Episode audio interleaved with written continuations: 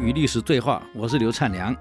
谈到宣帝的这个陆温书的谏言，我们要继续谈他的谏言的内容。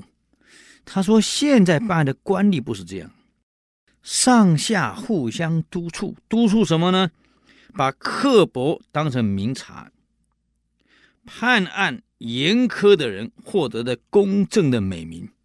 所以判案越重，刑罚越重，越得到公正的美名。”所以就没有人敢公正的轻判犯罪的人，谁判的太轻会被弹劾，说你这个人一定是拿人家什么好处，啊，一定有所什么这个偏私。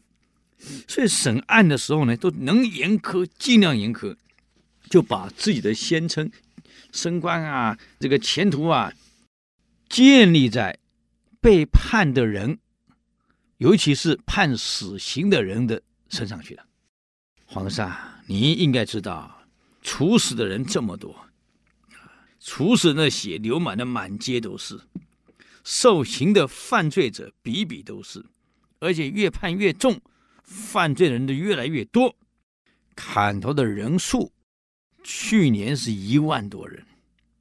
皇上，哪有这么多该判死刑的人？自古以来，只要是仁慈的圣君。没有一个不因为这样那么多人被砍头而感到悲伤落泪。我们都有父母啊，都有孩子啊。皇上，看着自己的父母、孩子被斩首，有哪一个不伤心的？尤其是被冤枉的，因为重判而导致杀头的，这样的残酷，多少人心里不平？不平一定带来动乱，带来反抗。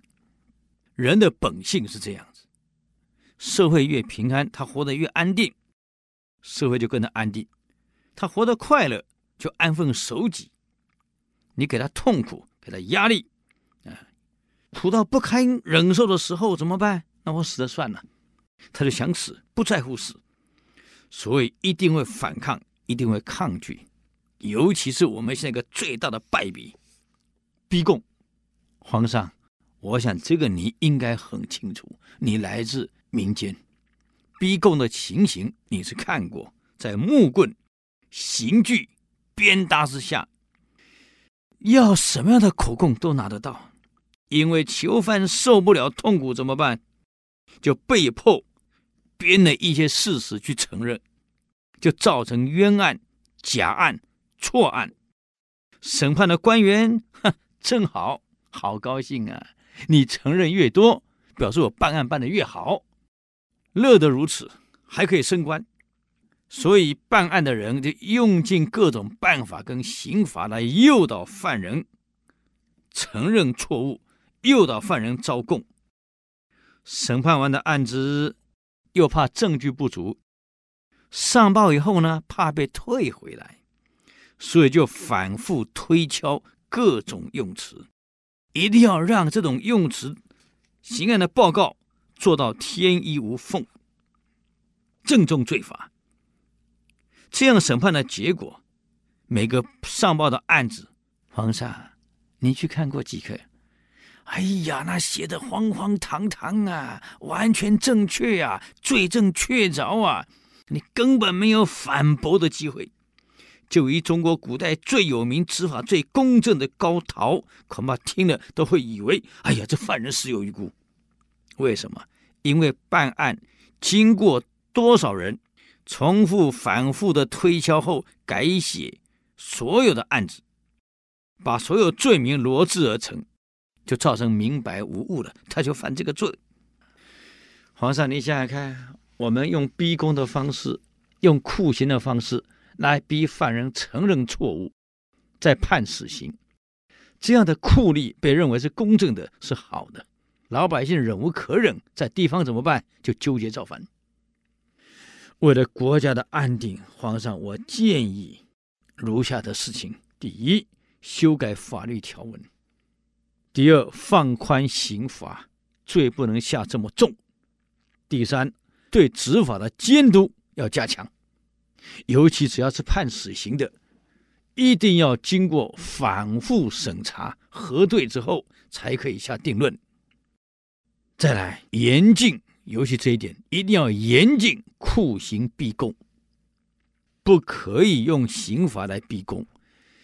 皇上，一个人能承受多少痛苦？身体的痛苦，这样的刑罚，这样的逼供之下，哪一个人受得了？所以就罗织了一堆罪名。你说这样的冤死的，因为错案、假案、冤案冤死的会有多少人？你想看看。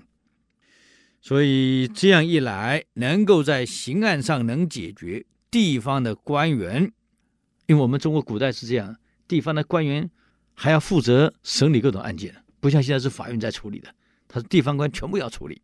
这样一来呢，地方官跟当地老百姓才能建立和谐的关系，能够和谐，才能恢复社会的安定。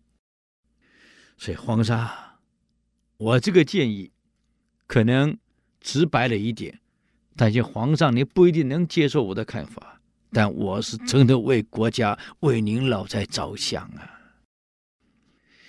你们想想看，宣帝是个明君啊。